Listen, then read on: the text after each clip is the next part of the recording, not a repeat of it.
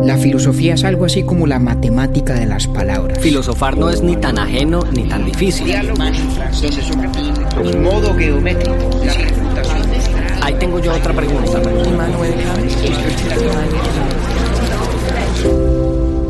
Urbi et Orbi a la ciudad y al mundo. Buenos días, buenas tardes, buenas noches. La Ilíada es una epopeya griega que se atribuye a Homero y cuyo tema central es la furia de Aquiles, uno de los principales combatientes griegos en la guerra contra Troya. Tanto la Ilíada como la Odisea, también de Homero, son indispensables para entender la manera de los griegos antiguos de ver el mundo. La Ilíada, en particular, nos ofrece el retrato del modelo de vida del guerrero, con toda su ambivalencia. La ira de Aquiles, que alimenta su valentía, es también la causa de su tragedia. Aunque pertenezca a un mundo ético y social distante del nuestro, la Iliada aún nos habla con plena actualidad sobre el coraje, la guerra y la vida misma. Para quienes nos escuchan con frecuencia, perdón por la demora, y para quienes acaban de llegar, esperamos que nuestro podcast les resulte útil y entretenido. Este es el inicio de nuestra quinta temporada a continuación les presentamos La Furia de Aquiles.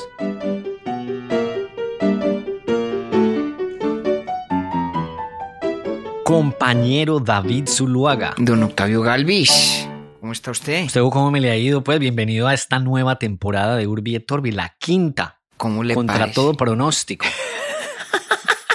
o contra todo pronóstico de pronto no, pero a pesar del desjuicio nuestro el año pasado, sí. Total, total. No, bueno, pero este año. Empecemos por ahí. Este año vamos juiciosos. Empecemos por ahí. Este año vamos juiciosos. El año pasado publicamos siete míseros episodios y la gente aún nos siguió esperando pacientemente. Entonces nosotros estamos serios en este, en este 2023, ¿sí o no? Sí, no, este, este año vamos a, vamos a pagar esa paciencia con mucha disciplina, con la que no tuvimos el año pasado. Exactamente. Em, ya tenemos unas metas, vamos a hacer en vivos en Instagram, vamos a hacer, mejor dicho, vamos hasta mandar a hacer la caja de mazamorra esa que dijimos en, en la primera temporada. Sí, señor, para que vea que sí. Y, hasta camisetas. Y venimos este año entonces un poquito, por ahí está el cartel eh, de los filósofos, como si fueran un festival musical en la cuenta de Instagram para que pasen a verla si no la han visto todavía. Eh. Pero ahí pues anunciamos que vamos a hablar de Tocqueville de Benedicto XVI, que ha causado bastante curiosidad porque está Benedicto XVI en Urbi Torbi. Shakira, su amado y bien ponderado Don Emanuel. Kant. ¿Qué tanta? Mi querido man. no, a mí no es que me dé pereza, más, más me das como miedo. Pero usted me va a llevar por el camino Comprensiblemente, a los, a los filósofos alemanes hay que tenerles un poquito de susto, un poquito, pero no mucho. Sí. Tranquilo. Oiga, y estamos eh, estrenando un pelagato en Urbi Torbi. Cuente a ver. Que se llama Clemente Zuluaga Pimiento. Ah, sí, señor. Sí, señor. Estamos estrenando Pelagatico. Pelagatico. Sí, que está muy bien, muy bien, Clemente ya, imagínense, ahora que estamos grabando este capítulo, ya casi va a cumplir cuatro meses, en chiquitín. Pasa rápido el tiempo. Como, como crecen de rápido, ¿no? Eh, Ave María, por Dios. No, no, no. Y uno como un pendejo ya para cuando grabamos este episodio, usted también está estrenando sobrina. Sí, mi hermano Esteban. No, mejor dicho, que Imagínense mi hermano Esteban que, que tuvo a su hija Matilde hace unos pocos días, una niña preciosa. Eh, imagínense, la mis papás, con, un nieto detrás de otro. Maravilloso. Pues saludos a Esteban, a Isabela, a Matilde. Y continuando con esa, con esa línea de afecto, vamos a poner esa bandera a un familiar lejano suyo. Cuente a ver. Usted. ¿Cómo así? Se llama Camilo haga como nuestro señor productor. Y me contó que sus papás son parientes lejanos, porque ambos son de Pensilvania. ¿Verdad? No, pues tiene que ser. Y este Camilo, que vamos a graduar como pariente suyo hoy, y a poner esa bandera se casa el día que sale originalmente esta, este episodio. Hombre, pues muchas felicitaciones, pariente.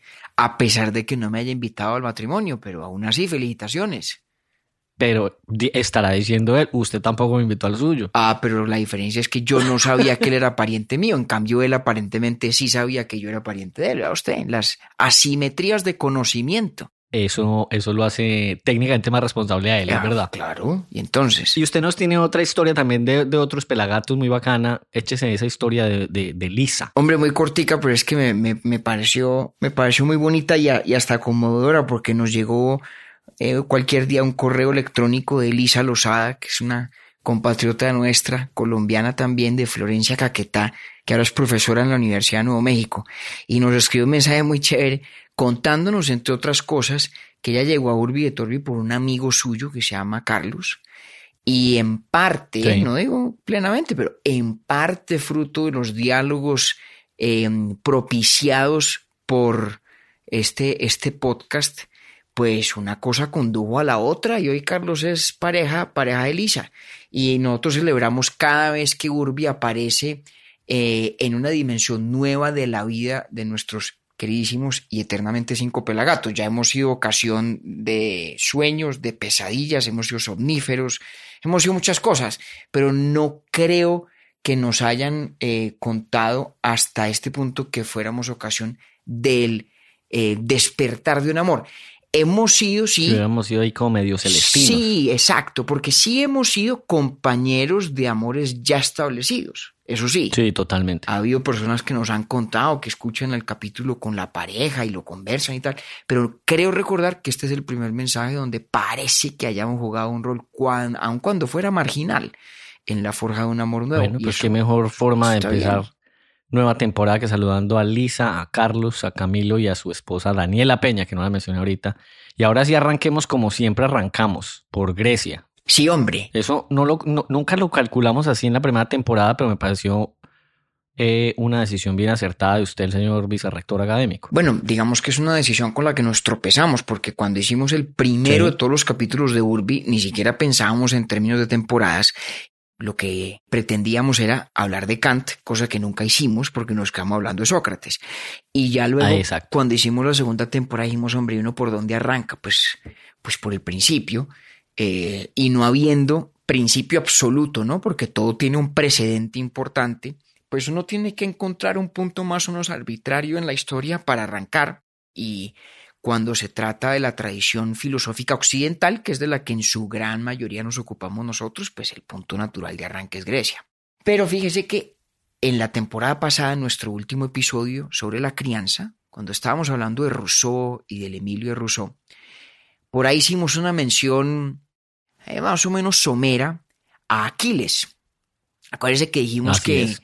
el Emilio de Rousseau podría describirse, idea que no es mía, sino el gran crítico Harold Bloom, como una república moderna, eh, refiriéndome a la república Sí. de Platón, ¿cierto? Rousseau entrando en diálogo con Platón, y una de las cosas que soporta la tesis de Bloom, que a mí me parece muy interesante, es el hecho de que en los grabados de la primera edición del Emilio, que fueron muy deliberadamente elegidos por el propio Rousseau, el principal es un grabado de Aquiles, una ilustración de. Aquiles.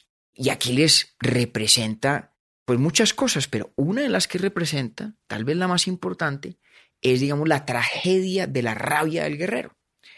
Entonces hicimos una mención muy somera a eso y me mandó un mensaje a los días mi, mi muy buen amigo Pedro Miguel Echavarría y me dijo, óigame, venga, ¿usted por qué sacó a Aquiles al baile? ¿Cómo es la vaina? Y me quedé yo pensando que a lo mejor nos debíamos y le debíamos a nuestros muy queridos pelagatos una parada obligada por el que es uno de los puntos de referencia centrales de la cultura griega, que es la Iliada. Y la Iliada no es otra cosa que la tragedia de Aquiles. Porque hemos hablado, Que ahí usted me, señor, que usted ahí me ha contado eh, en varias ocasiones cuando hablamos de la Iliada y la Odisea, que un poquito usted va en contra con la tendencia. Y es que la mayoría de lectores prefieren el segundo antes que el primero y usted al contrario. Sí, pues por lo menos en mi experiencia, de las personas que yo conozco que han leído tanto la Odisea como la Iliada, suele haber una preferencia por la Odisea. Y de golpe la Odisea sí es un texto más moderno que la Iliada, en el sentido de que el mundo que presenta y las inquietudes o preocupaciones muy humanas eh, que se desarrollan en, en la Odisea son tal vez más cercanas a nuestra realidad que las de la Iliada, que es una auténtica epopeya de guerra, es una épica sobre la guerra. Eh, Ujú. Por eso mismo, tal vez más distante en, en muchas cosas de nuestra, de nuestra cosmovisión.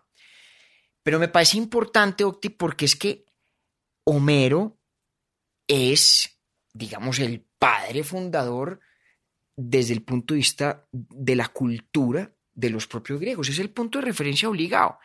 Mire, es, es, y la analogía es imperfecta, pero así como en la Edad Media uno no puede entender la mentalidad europea sin, sin pensar en la Biblia, ¿cierto? Algo Sí. semejante podría decirse de los griegos, que no puede uno entender su visión del mundo y sobre todo la visión que tienen de sí mismos sin entender también a Homero. Evidentemente a Hesíodo a la par con Homero, son los dos grandes poetas, pero sobre todo Homero. Y Homero es la Iliada y la Odisea. Entonces, yo creo que es importante meternos un poquito en ese mundo, además porque yo creo que la, la Ilíada plantea unas, unas preguntas, unas inquietudes, unos interrogantes realmente fascinantes. Entonces, vea, ¿por qué no empecemos? Empecemos por lo sencillo. Para la gente que no se ha leído la Iliada, la Iliada, Hablemos de Brad Pitt. hombre, sí, eh, digamos que la La- salida fácil la es furia ver de la Brad Pitt. película. que además es muy interesante, la película se llama Troya, ¿no? No se llama la Iliada, Sí. se llama Troya. Ajá. Porque la Iliada es la historia no de la guerra de Troya en su totalidad, ¿no? Que es muy importante, sino de unos episodios muy particulares que ocurren en el décimo año de la guerra de Troya. ¿Sí? Y de hecho, la historia de Troya, como todas las historias legendarias construidas como esta desde la tradición oral, tiene una cantidad de pliegues, ¿sí? Y de dimensiones. No todos aparecen en la Iliada y no todos, de hecho, aparecen en la narración homérica. Entonces, vamos a echar el cuento en muy resumidas cuentas. Un tipo que se llama Paris. Oiga, que a propósito de eso de Troya, usted sí se acuerda que, que el que hace de Agamenón es un actor que a usted le gusta mucho por una serie que se llama Succession. Ah, sí, claro. Sí, señor, claro. Brian. Cox. Sí, sí, sí, correcto, correcto. Lo que pasa es que esa película a mí me la jodió el video que en su época circulaba, por lo menos ampliamente en Ah, es que es Colombia, espectacular. de, que se llama Polla, que era Polla, sí. la versión, la versión antioqueña de, de Troya. Y la verdad es que era muy gracioso, pero es imposible tomarse en serio la película después de haber visto eso. Totalmente. Imposible. Sí. Oiga, pero entonces, a ver, en muy resumidas cuentas, había un tipo que se llama París, o a veces en los textos griegos aparece mencionado como Alexandros, ¿cierto? Sí. Eh, que era hijo del rey Príamo de Troya. Y París, eh, siendo huésped de un rey que se llama Menelao, ¿sí? Rey de. Esparta, pues termina yéndose con la esposa de Menelao, que es Helena. Mm, Conocida normalmente como Helena de Troya, pero Helena es originalmente Elena de Troya. Helena, pero originalmente es Helena de Esparta, ¿no? Porque es la esposa de Es. Menelao, rey de Esparta. Ajá. La figura de Helena es fascinante y complejísima porque hay muchas formas de verla, ¿no? Hay versiones donde Helena va voluntariamente con Alexandros o París, hay versiones donde no.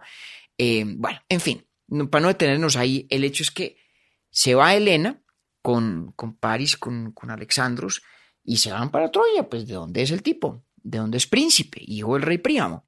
Sí. y Menelao, de la mano de su hermano Agamenón, eh, que es rey de Micenas, arman una liga de los griegos para ir a atacar a Troya, pues en venganza, porque lo que ocurre con, la, con, con el rapto de Helena, si es que en efecto fue un rapto, es la transgresión de una de las normas morales más importantes del mundo antiguo, que es la norma de la hospitalidad. Eso es muy importante y cualquier persona que lea sobre todo en la Odisea sí que es claro. Es un Zeus, entre muchas otras cosas, es protector de los, de los extraños, de los forasteros. Y por eso hay un deber de hospitalidad. Pero de la mano del deber de hospitalidad hay un, hay un deber también de ser buen huésped. Y hay pos- pocas cosas más atroces en el, en el rango de la conducta humana, en esta cosmovisión de la antigüedad, que el vulnerar las normas de la buena hospitalidad. Bien sea negándoselas al, al, al forastero, bien sea abusando de ellas quien recibe la hospitalidad de otro.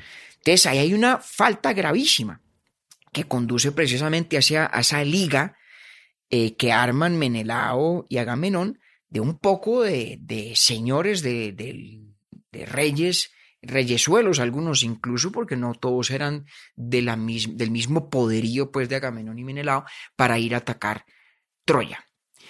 Entre esos, un tipo que se llama Aquiles, ¿cierto? Aquiles eh, es parte de esa liga.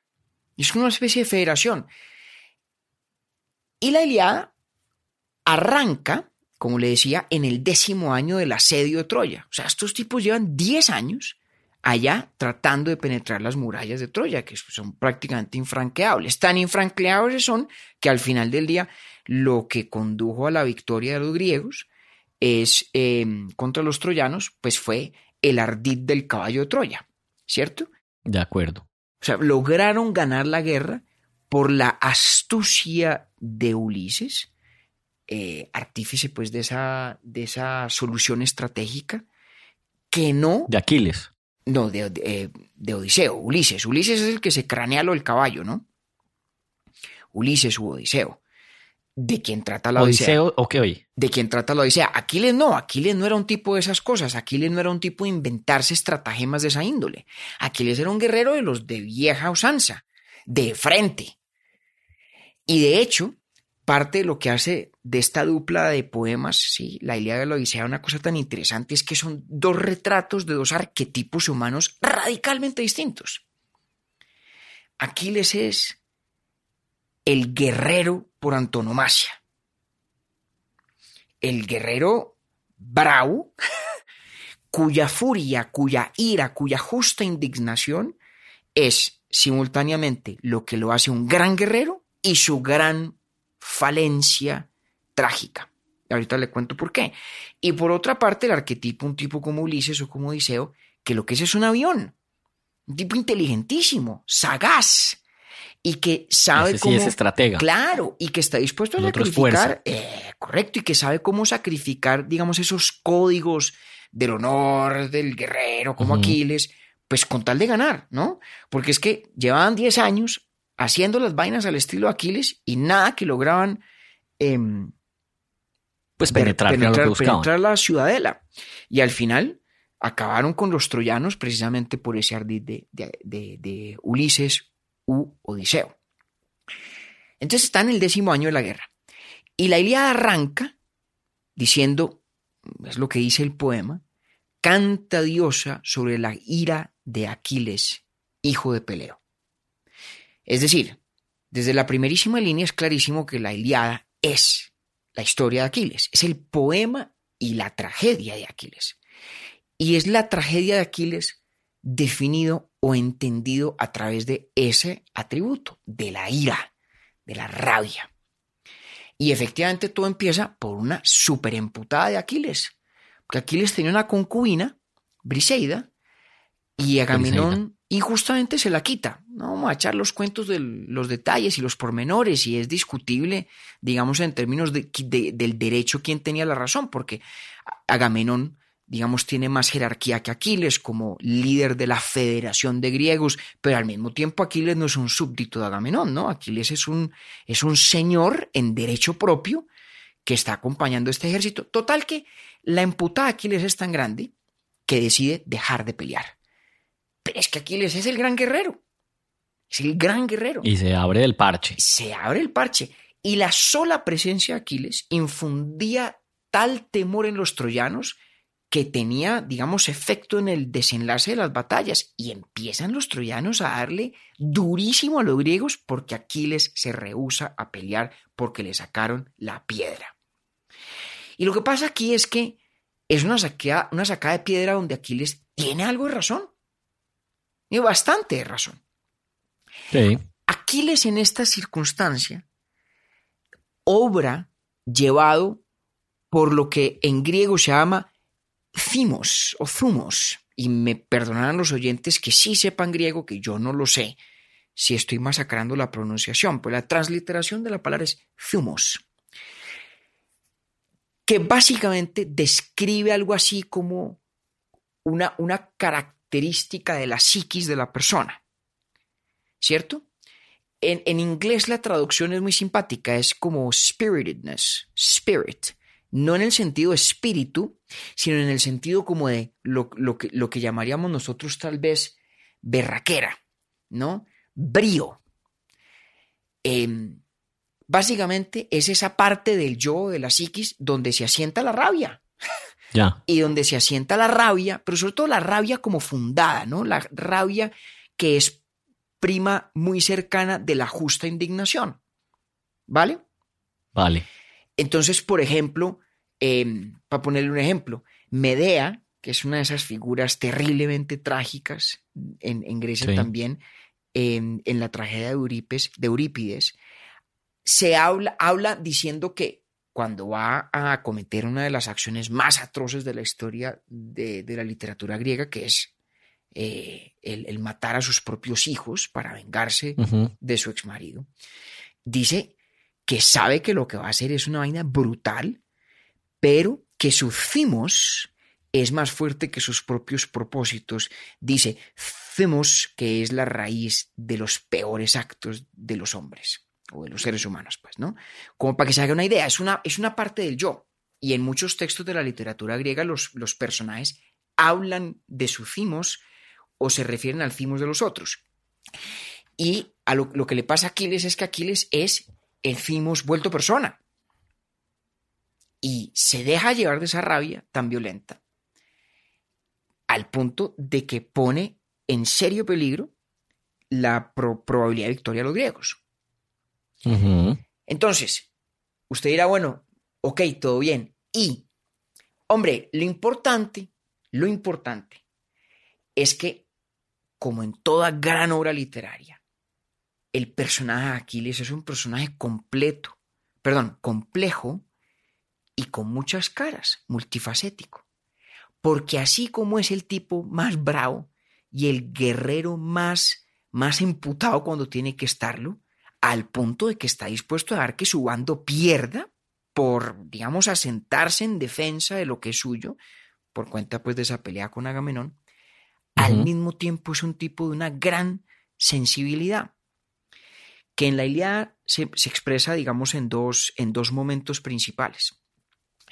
El primero es la muerte de su gran amigo, con quien a lo largo de la historia de la literatura se ha dicho y se ha especulado eh, que era además pareja suya, que es Patroclo.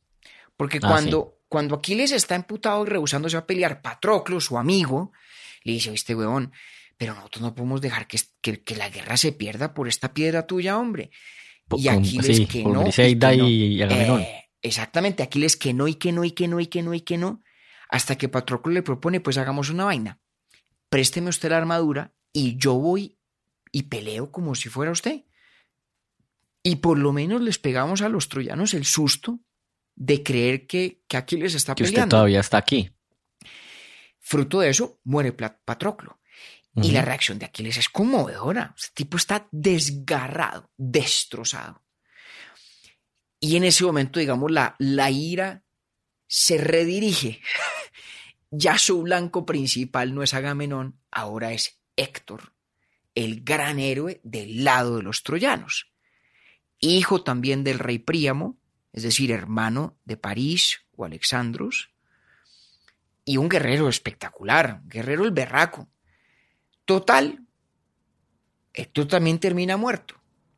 Y viene aquí el, el segundo momento, digamos, que nos revela un Aquiles de gran sensibilidad, que es más que ese, esa máquina de muerte eh, que tiene por, digamos, propulsada por la rabia.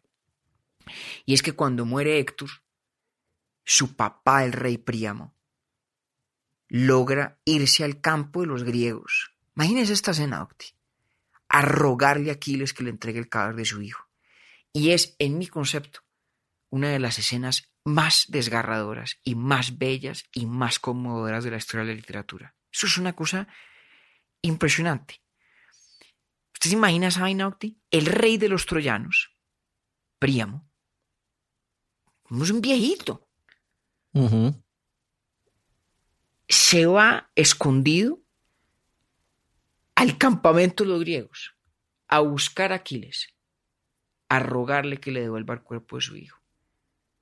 Y termina Aquiles acogiéndolo hasta con cariño, fíjese. Le ofrece posada y la cosa termina en que Aquiles ordena un armisticio o digamos una suspensión de hostilidades mejor para permitirle al rey Príamo celebrar los funerales de su hijo Héctor con la dignidad que corresponde a un guerrero de su estatura. Eso es una cosa bellísima, pero bellísima. Entonces fíjese cómo en la figura... Sí que lo es porque es la forma de... ¿Cuál es el...?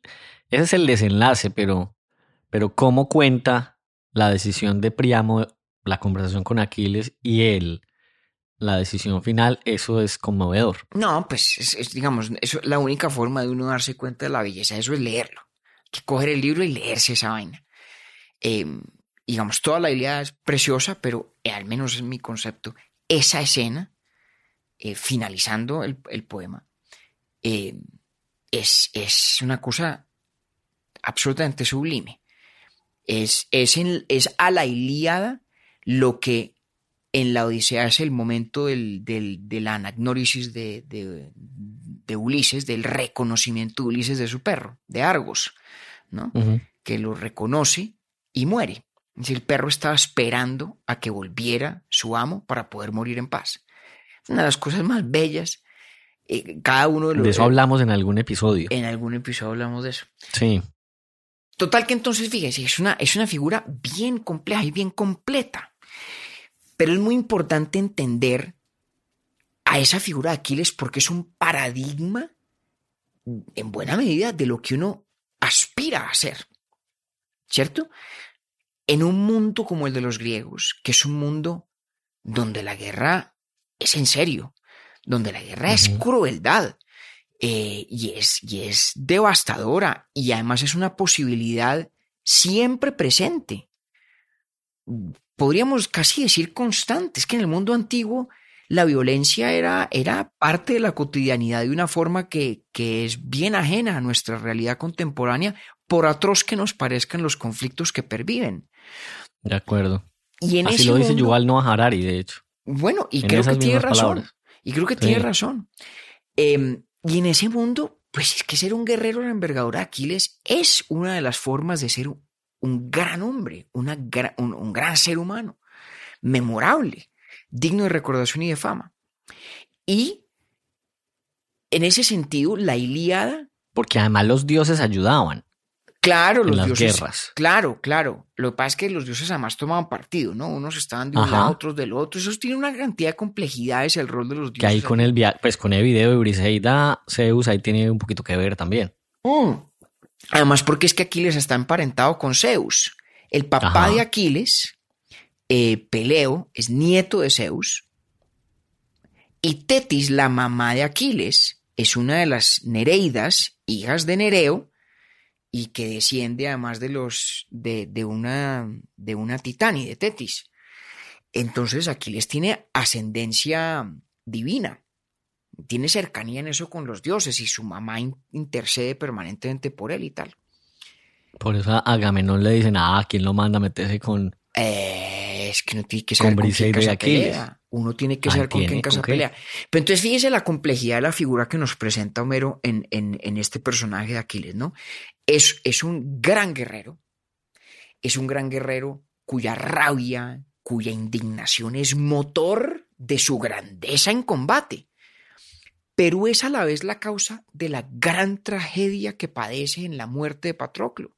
Patroclo muere porque, porque Aquiles, de la piedra y de la rabia, quiso dejar de pelear, incluso si eso costaba la derrota de los griegos. Y, y no es ajeno a Aquiles el hecho de ser, de una manera u otra, responsable de la muerte de Patroclo, digamos, eh, su, su gran amor, al menos en el ámbito narrativo de la Iliada. Pero además de eso. obviamente viene de su dolor profundo. Claro, claro. Y además de eso, Aquiles eh, exhibe esa característica tan singular de, de lo que uno podría llamar, digamos, la lealtad del adversario, expresión que curiosamente le, le escuché a mi suegro hoy en un contexto absolutamente ajeno a este. Pero pero fíjese que describe muy bien lo que ocurre en últimas entre Aquiles y el rey Príamo. Hay una relación de lealtad en medio de la enemistad tan profunda, pues que los, que los separa. Pues ya 10 años en guerra, weón. Eso no es una vaina, eso no es un chiste.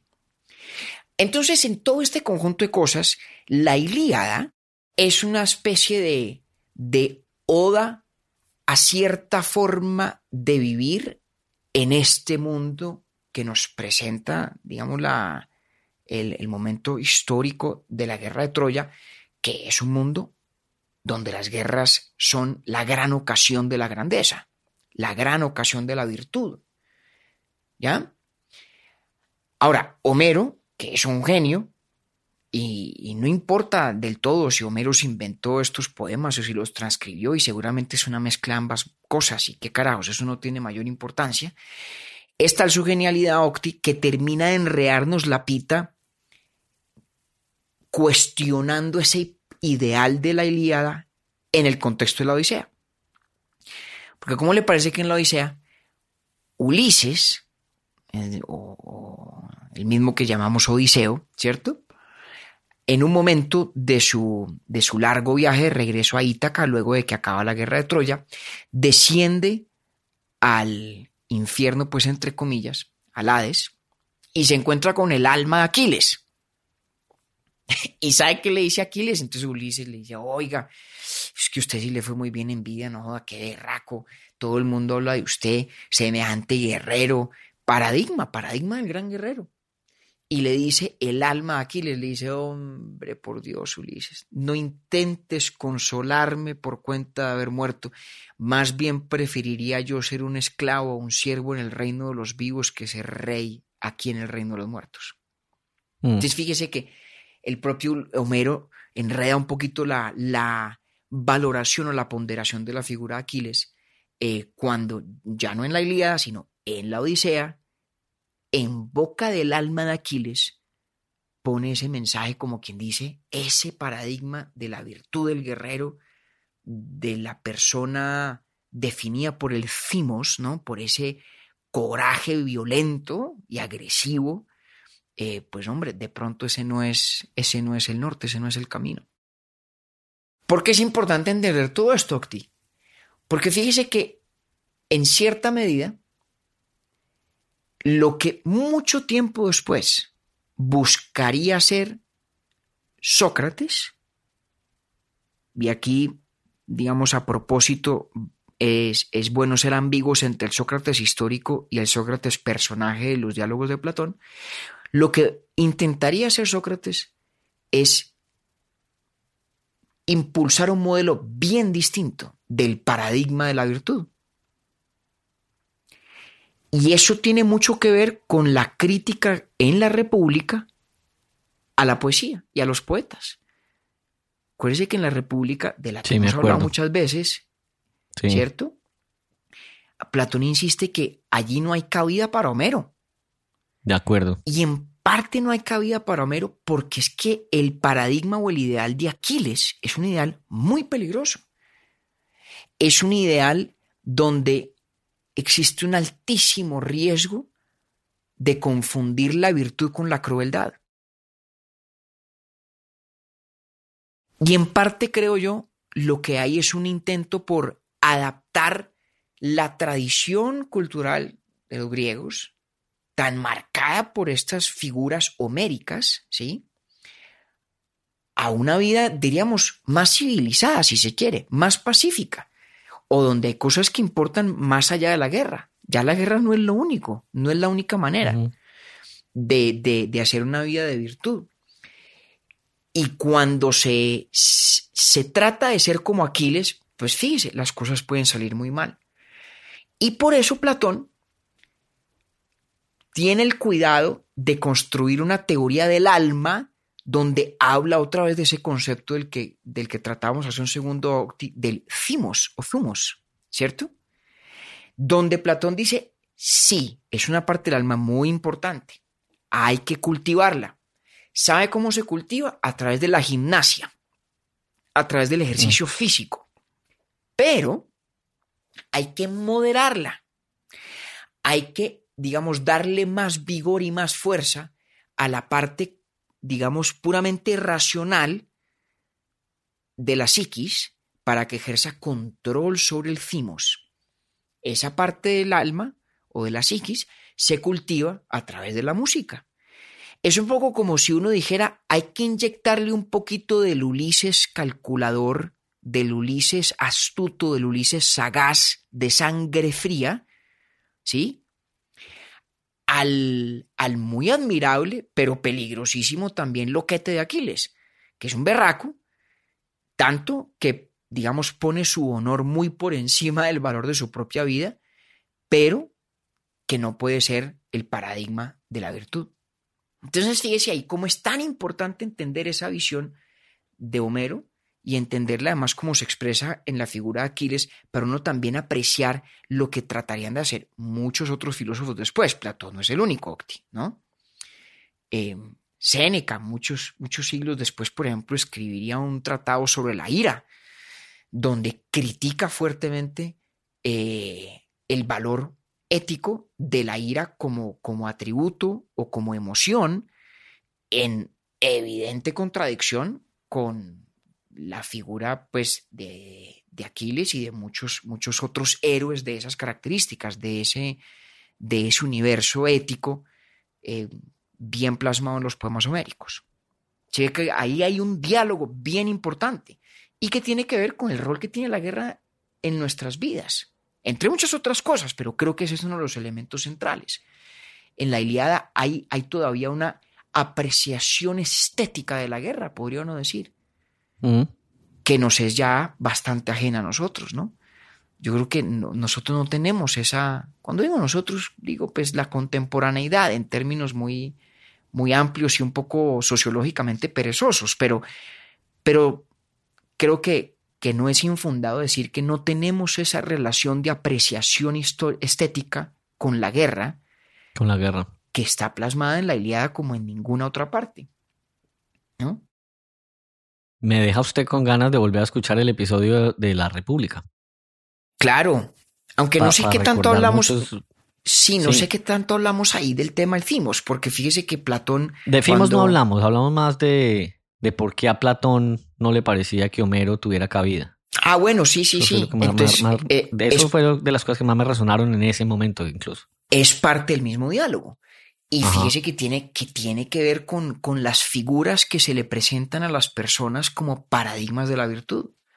Porque claro, una cosa que Platón entendía muy bien, y en esto pues Platón era un genio literario, además de ser un gran filósofo, es que la educación moral tiene todo que ver con los paradigmas de virtud, digamos, las vidas ilustres, por así decirlo. En eso pues me estoy, me estoy robando un poco la, la, la manera como la describiría Plutarco, el gran biógrafo de los antiguos y que escribió pues esas, esas vías paralelas de griegos y romanos memorables que, que cumplían pues una función pedagógica muy importante.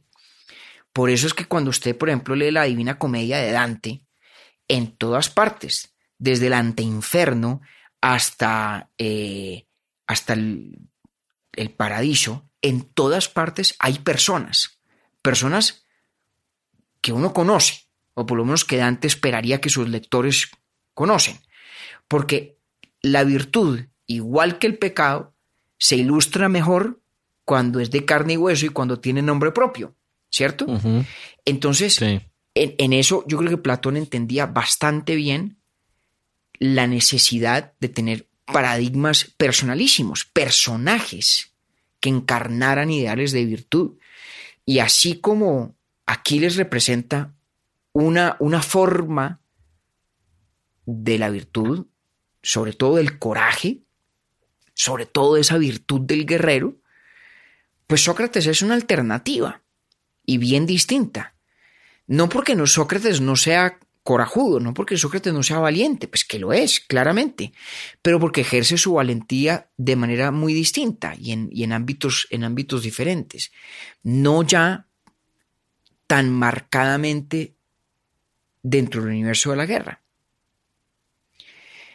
Y esa es una, esa es una relación, digamos, con, con, con la guerra, de hecho, que, la, que, que no, no hemos terminado de resolver. Le decía ahora que yo por lo menos creo que nuestra relación con, con la guerra pues ya no es la que tenían evidentemente los, los griegos homéricos. Eh, pero todavía estamos en ese diálogo.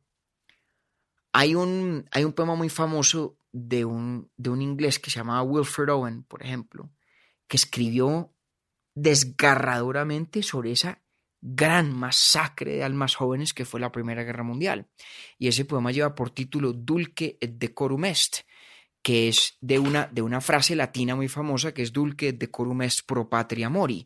Em, es, es dulce y admirable es morir por la patria. Y lo que Wilfred Owen hace, en, su, en su poema es narrar la imagen de un camión, un tractor que lleva una cantidad de cadáveres pues, casi de niños, de pelados, eh, innecesariamente muertos en esa guerra tan atroz que fue la Primera Guerra Mundial. Es decir, una gran crítica precisamente a ese universo de la Ilíada y, y, de los Aquiles. Pero fíjese que al escribirlo Owen, ya en, ya en el siglo XX, es porque todavía algo resuena de esa, de esa visión de las cosas que demanda, exige refutación. Y eso, y no hay que echar para atrás 100 años, como en el caso de Owen.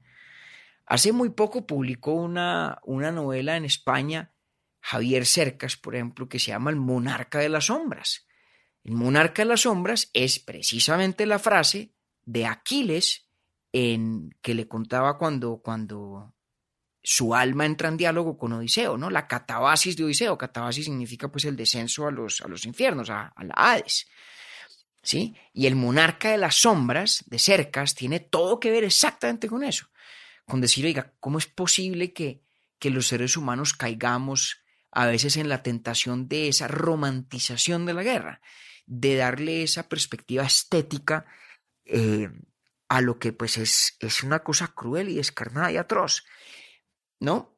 Pero, repito, si, si nos merece todavía necesidad de refutación o de cuestionamiento, es porque de todas formas, de alguna, de, alguna manera, resuena todavía esa, esa ponderación estética de la guerra.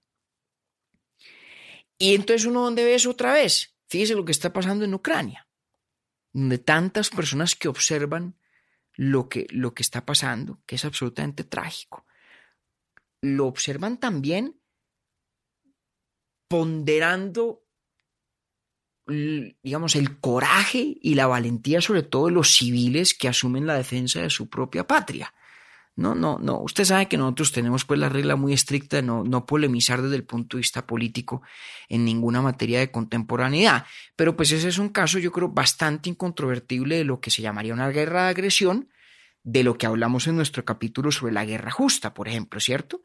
Y en, en la gran parte de la humanidad que lo percibe así, a mí por lo menos me parece inevitable constatar todavía algo de esa ponderación estética de la guerra que tiene tanto que ver con la figura de Aquiles y con lo que nos presenta Homero en su Iliada. O sea que fíjese, es un mundo muy distante, pero también es un mundo que a veces se aproxima a nuestra realidad más de lo que creeríamos. Entonces, si uno quisiera resumir en una frase de qué va la Iliada, si alguien le pregunta a uno, uno podría decirle que leyendo la historia, lo que se va a encontrar es con un amplísimo desarrollo, sobre todo de lo que representa el paradigma de la virtud. o de cierta concepción de la virtud, mejor, ¿no? De la virtud del guerrero, de la virtud que es sobre todo thumos, que es, digamos, condición de posibilidad, ese coraje sin límites de Aquiles, pero también de esa rabia desmedida que conduce a la tragedia. Y también de esa crueldad. Exactamente, y también esa crueldad que se constata, porque la Ilíada tiene esas cosas absolutamente hermosas, como el encuentro entre Aquiles y Príamo, pero las descripciones de las muertes de los guerreros en la Ilíada son brutales también. Sí. Devastadoras. ¿No? O sea, la misma narrativa, el mismo sabor poético de la Ilíada tiene las dos caras de la rabia de Aquiles. que lo hace ser el gran guerrero que es, paradigma de una cierta concepción de la virtud, que, digamos, encuentra su, su más natural hogar en ese mundo donde la guerra es honorable, donde la guerra es la posibilidad de realización, sobre todo pues en ese contexto histórico de los hombres, ¿sí? Pero donde de la mano de todo aquello hay tragedia, dolor, desgracia, y que nos lo presenta Homero, yo creo que muy claramente en la idea, pero sobre todo con esa estocada final e inteligentísima de la Odisea, donde es el alma de Aquiles, ese gran guerrero. El que debería estarle diciendo, uy, sí, no, menos mal me morí yo en esa guerra porque no joda, ahí Mm. fue que logré mi fama y ahí se consolidó mi virtud y no sé. Dice todo lo contrario. ajá. Dice Sí, todo sí, lo sí. contrario, ¿no? Y, y- y ahí está dicho todo, ¿no? Es por, e- por eso, por otras razones también, pero por eso son poemas que son clásicos imperecederos, porque siguen hablándonos, siguen hablando de la misma ambivalencia que frente a la guerra sentimos cuando comparamos esa actitud de Wilfred Owen diciéndonos qué atrocidad esta guerra sin sentido, pero también con la reacción que tantas personas pueden tener a veces viendo lo que ocurre en Ucrania, pero también con la forma como Cercas habla de la experiencia de su familia en la guerra civil española, pero también etcétera, etcétera, etcétera. ¿No?